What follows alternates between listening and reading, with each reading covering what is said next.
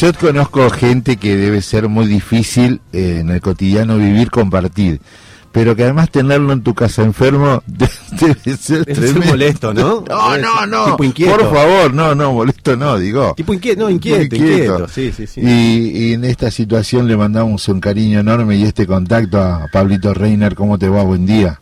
¿Cómo andan? Buen día, sí, bastante insoportable, dice mi compañero. Pero bueno, ahí está, ahí estamos, ahí estamos. Qué lindo que sos. Escúchame, eh, duele lo que pasa en Perú, por eso te llamamos. Estoy, estoy a full, estoy no, además, todo el quilombo. Gracias al encierro este, puedo estar leyendo y leyendo y mirando y haciendo en vivo nota, hablando con compañeros de la Central Peruana, de la CGTP. Pero ¿por qué no tenemos en el radar que hay un gobierno que ha tenido, un país que ha tenido seis presidentes o siete presidentes en diez años? Seis presidentes en el término de estos últimos, sí, sí, sí. ¿Pero por qué están en esa situación? A ver, lo primero que tenemos que plantear, para entender el contexto. Correcto. Este, nosotros tenemos que entender que en América Latina hubo procesos a partir de los 90 principalmente con el gobierno de Fujimori en Perú, eh, situaciones, con claro relajo de besar la bandera norteamericana, entrega absolutamente de, del Estado peruano al Estado norteamericano. Claro, condiciona todo después. Eh, es que una constitución como la Fujimorista, donde plantea que todo debe pasar por el Congreso, o sea que el presidente no puede de ninguna manera designar este ministros si no son del agrado del Congreso, leyes si no son del agrado del Congreso, o sea, situaciones hasta no tiene decreto. Esto es lo que tenemos que explicarle a los compañeros y a las compañeras. Totalmente inverso a lo que es la Argentina. Exactamente, hay países que mantuvieron, más allá de que la Constitución del 94, con la situación que estamos viviendo nosotros, hoy la estamos viendo, que tiene sus trampas internas, donde nos pasa lo que nos está pasando, este, lo de Perú es mucho peor. Entonces es una constitución maniatada y además, al firmar en el 96 el Tratado de Libre Comercio con Estados Unidos, el TLC, que se llevó adelante y se puso en manifiesto y con todas sus pompas este, a partir del 2009, hablando de un país este, que está bastante mañantado legalmente, porque judicialmente cualquier acción económica que uno quiera hacer o exportar o importar y no les gusta a Estados Unidos va a parar a este, los juzgados de Griesa, ¿se acuerdan de jueces? Sí, sí, sí. Es lo mismo. Entonces, eh, es como entregar un país de manos y de pies atadas. Esta es la situación. Entonces, de repente, por una grieta, se le escapa al sistema, como siempre, un maestro, ¿sí? como el presidente Castillo, que también esto hay que decirlo, en Argentina en los últimos años que ha asumido Castillo no hay información. Exacto.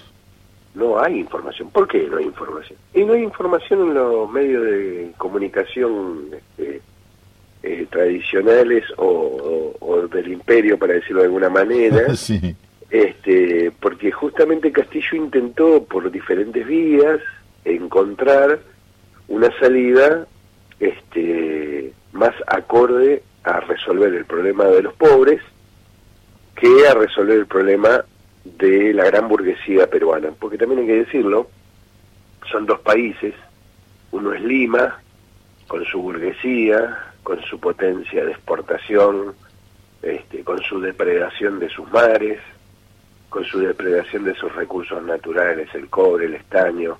O sea, es un país muy rico en materiales, en materias primas, y donde Estados Unidos ha sido el primer beneficiario sí de esto. Pero aparte después tiene acuerdos eh, TLC con la Unión Europea firmados, con Canadá, o sea que tiene acuerdos bilaterales bastante preocupantes, en el sentido de cómo eh, la producción nacional está atada al futuro de la nación, por años y años y años, porque los TLC les recuerdo que mínimo se firman por 20, por 30, por 50. Entonces, eh, la situación generalizada de dos países dentro de un país, una cosa es Lima, otra cosa es el interior del Perú, dio a Castillo que cada vez que quería hacer algo se encontraba con este un impedimento de parte del Congreso. En un Congreso dirigido por la derecha, este, un Congreso que está como jefe como jefe del Congreso hay un diputado este que está acusado de genocidio, ¿sí? Claro. De genocidio en la época del Fujimorismo, de ser parte de las tropas de élite que entraban y mataban los pueblos directamente, que se resistían a las privatizaciones mineras, al saqueo natural. Pero mira vos. Y, esta es la composición del Congreso peruano, ¿no? Este, el día 7, el miércoles 7, Castillo al llegar ya al hartazgo de cómo llevar adelante un país, aparte del acoso permanente del último año de la CNN. Hay un periodista, no sé si un periodista, un periodista rubio de ojos celestes peruano, muy gracioso, ¿no? Este, no porque sea rubio de ojos celestes y porque los peruanos no tengan derecho a ser rubio de ojos celestes, sino porque la mayoría de ese pueblo no es rubio de ojos celestes de ninguna manera. No me puedo acordar el nombre, pero si lo ponen en las redes, el día que asume Castillo, Castillo le da una audiencia a la CNN. Estas cuestiones que yo siempre digo, ¿por qué nuestros gobiernos populares, nacionales, terminan este, dándole lugar a esta gente? ¿no? Sí, como sicando o diciendo, bueno, vamos a darle a los gringos un poquito para que no me rompan tanto las pelotas, con el perdón de la palabra. Pero en esa entrevista, el periodista de la CNN le dice en la cara y en vivo para toda América Latina y el mundo, porque saben todos que la CNN es una de las empresas de comunicación más importantes que se ven en vivo en el mundo. Este, en cualquier país del mundo la tenés a la CNN, diciéndole en la cara del periodista que él no estaba preparado, que era un pobre maestro peruano y que si era consciente de lo que se le venía para adelante.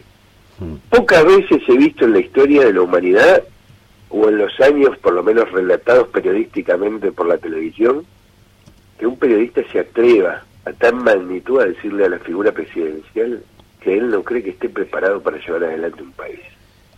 Por ser negro, por ser indio, por ser maestro y por ser peruano principalmente.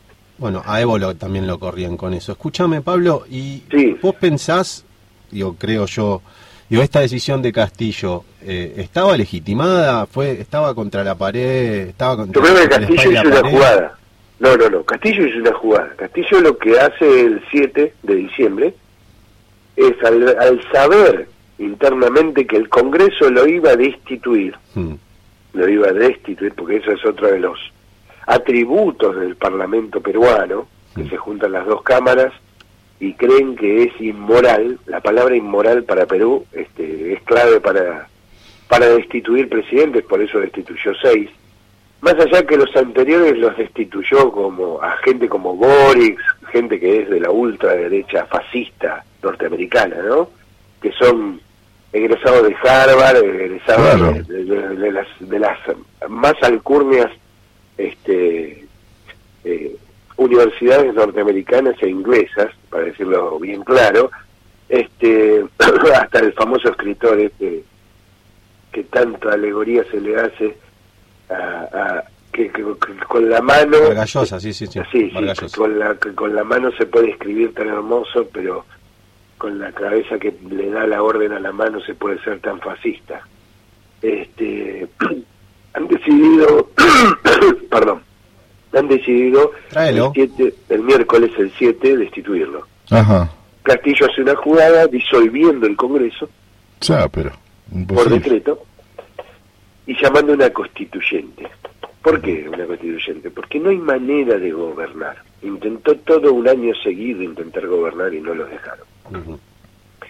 Yo no voy a hacer una alegoría de Castillo porque la forma en la que llega, la forma en que se llegó y todo eso no es santo de mi devoción, como diría un amigo. Sí, sí. Pero sí representa el campo popular, a los pueblos originarios y representa a los pueblos campesinos peruanos del interior del, Lima.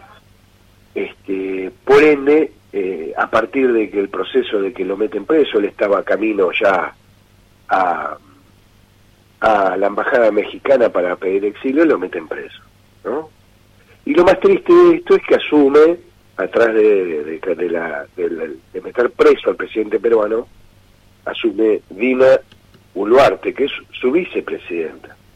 Esta, este pacto de izquierda que se formó, este, termina traicionando también y asume como vicepresidenta con un acuerdo de ella con la Cámara de Diputados y Senadores, con la misma Cámara de Diputados y Senadores que destituye a su presidente, ¿no? a su compañero de fórmula. Buscando una salida alternativa, buscando una salida elegante de Perú, para esto no tengo que decir que está eh, Almagro atrás eh, con el Consejo Permanente de la OEA, que cuando pasa esto rápidamente se reunió diciendo volvamos a la institución, por favor, rápidamente y tapemos todo lo que podamos, porque lo que se hizo fue un golpe institucional a Castillo. un golpe de Estado, un golpe de Estado político, donde las Fuerzas Armadas no tienen necesidad de, participar, esta es otra de las virtudes de la Constitución peruana, y lo que le dio es la posibilidad que en menos de seis horas lo metan preso a Castillo en la misma cárcel que eh, está Fujimori.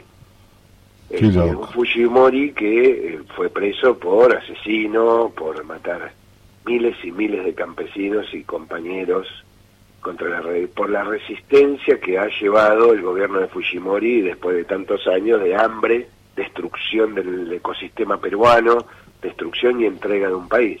Está en la misma cárcel, que es una cárcel sola para Fujimori, cuando faltan cárceles en Perú y que hay quejas de derechos humanos y una cárcel de más de 2.000 metros para el solo, este, con televisión cómodamente puesto. Obviamente que esos son otros tipos de, asesinos para, para el imperio norteamericano. Como fue servir a ellos, este, tiene comodidades en la cárcel y ahí está el compañero Castillo.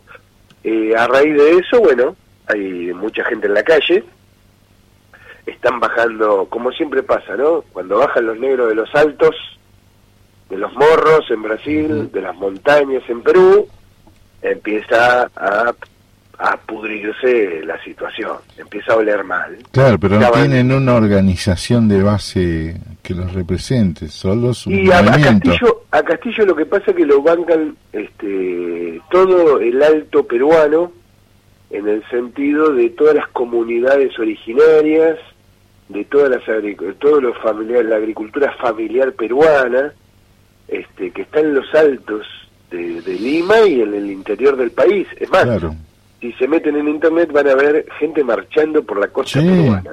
Hay gente marchando, haciendo marchas de más de mil kilómetros, que empezó a marchar por la costa peruana. Ustedes saben que Perú, este, la costa de no del Pacífico, sino de, del Atlántico, perdón, del Pacífico, no, no, no, digo bien, del Atlántico, este, conecta todo Perú y vienen caminando, hay marchas corriendo ¿eh? con, sus, vestimentas, con sus vestimentas, es increíble lo que está pasando en Perú.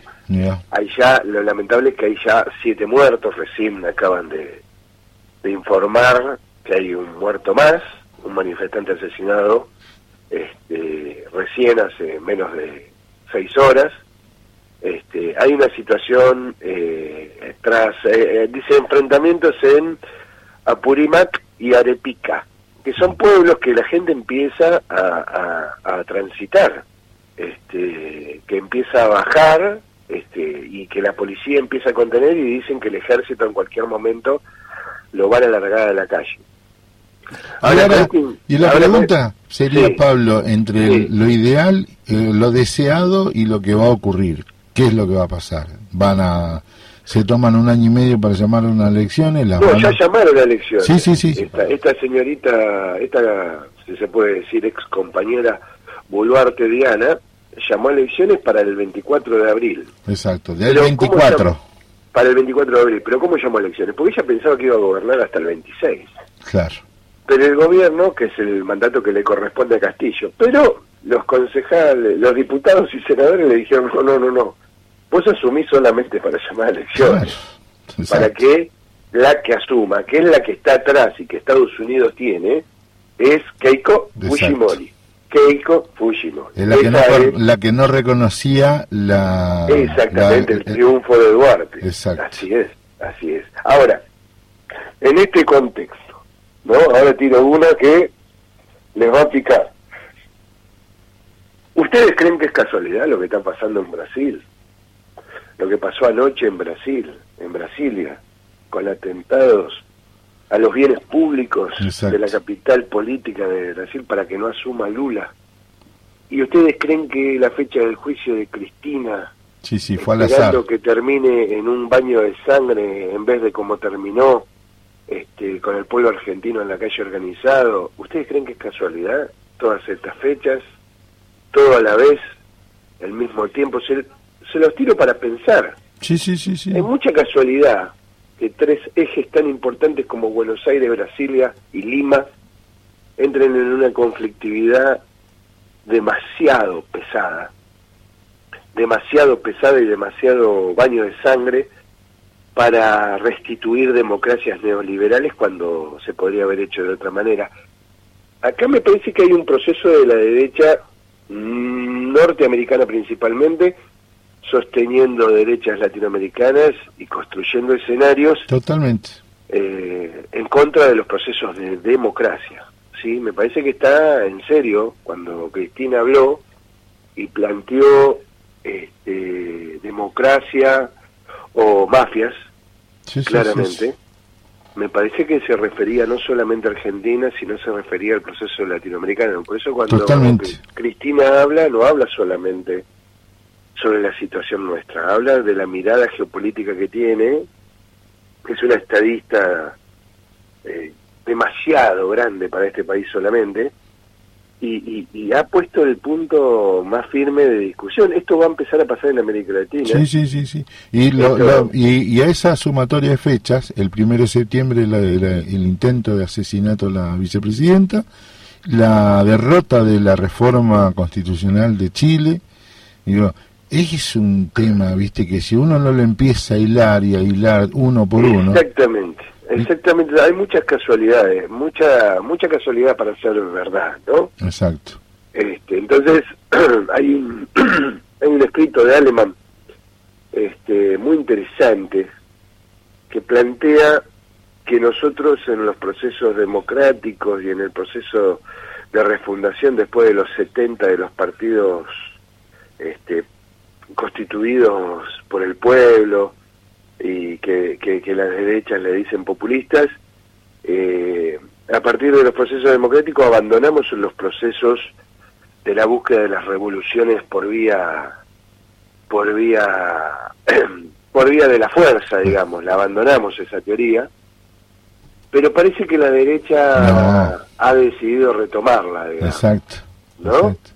Me parece que la derecha se dio cuenta que por el proceso democrático no van a no van a lograr lo que quieren porque una cosa es asumir y otra cosa es durar cuatro años pero en verdad lo que quieren hacer es oprimir directamente ¿eh? maximizar ganancias opresión del pueblo y están dispuestos a llevar adelante me parece los procesos revolucionarios desde la mirada de ellos entonces hay que estar muy atentos muy atentos, estamos viviendo momentos muy difíciles, muy difíciles en América Latina, muy difíciles. Mira, Pablo. Intento de lo de ayer, lo de Brasilia, atentos al primero de enero cuando asuma Lula.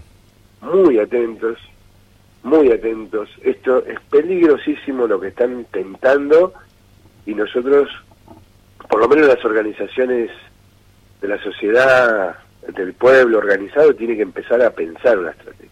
Tiene que empezar a pensar hacia dónde vamos tiene que pensar hacia dónde, quién es la confrontación, quién es el verdadero enemigo, porque están planteando el mano a mano en la calle y esto es muy, muy peligroso. Sí, con si, Hay, si hay un momento donde te agarra distraído al pueblo brasilero es el primero de enero, en plena rebelión, en pleno festejo, este es como, como que a nosotros nos agarran en la final del mundial, básicamente. Sí, es que vos fijate esas cosas. Sí, sí, tiene que ver con mucha, mucho de golpes bajos. Qué notable lo que estamos hablando contigo, Pablo, cómo nos haces pensar. Está muy buena la columna, eh, porque hoy, justo hoy, justo hoy, eh, es el aniversario del fusilamiento de Dorrego. Ah, tenés razón. ¿Viste? perdón, se me pasó. Entonces, uno empieza a entender cuando vos hablas de la, del otro Perú, del Perú diferente, de la Santa Cruz de Bolivia, de, de la Chile de Santiago, del Buenos Aires por, de la Buenos Aires portuaria, centralista. Digo, no hay diferencia, ¿viste? Nosotros venimos pateando la definición esta, pero ellos no. Ellos la tienen clara cómo avanzar, así que eh, yo quería preguntarte hoy, este, mira cómo me hiciste pensar, que me des un balance de lo que ha sido estos meses compartiendo con nosotros la columna internacional y compartir con el equipo acá del colectivo de la radio. bueno, eh, para mí es un, fue un desafío, la primera vez que hago mi trabajo, mi trabajo internacional o me dedicarme a la militancia internacional muchas veces no es este, así tan expuesta a los compañeros, ¿no? Uno rinde eh, examen toda la semana de esta manera. Y, y, me gustó, me parece un desafío lindo. Está más que eh, aprobado el examen, ¿eh? bueno, gracias. Este, me pareció un desafío lindo, me parece también la obligación de autoapretarme y de autoapretarnos a ver este, las noticias internacionales desde la mirada más de los trabajadores y las trabajadoras, no tanto esa mirada, este, viste, de periodismo que no lo soy, pero pero sí eh, el de profundizar líneas eh, y de temas que tal vez parecerían temas que pasan en una lectura de formación política como un punto más y que me parecía que no, que había que profundizar, porque lo que nos hace eh, esta columna, lo que nos hizo, o a mí me provocó, y espero que algunos compañeros y compañeras, es a investigar, a meternos más, porque tiene que ver muchísimo lo que pasa alrededor nuestro con nosotros mismos. Entonces, eh, este espacio lo que ha provocado es primero ganar amigos y amigas que están ahí, que les mando a todos un abrazo y un beso grande recuperar otros que hace rato no lo tenía, que no los tenía en el radar, que no estaban compartiendo conmigo y que volví a recuperar. Y, y, por último, este, la responsabilidad también de autoexigirme y de cada vez que pasar información, de hablar, de bajar información o de bajar una línea, con respeto siempre, por supuesto, no, no desde una mirada de arriba del estrado, sino de compartir colectivamente algo que uno profundiza, este, las ganas de que, que sea amigable, que sea contenido que interese y que despierten alguno o alguna este, las ganas de seguir investigando. Eso me provocó y para mí es una alegría enorme haber cumplido, este, espero que con ustedes, como dicen, con, con, con buena, con buena mirada y con aceptación. Este, eso es lo que me pasa con, con, con este espacio en la radio y la responsabilidad de que nuestra comunicación sea profunda y sea este, verosímil ante mis compañeros y ante mis compañeras.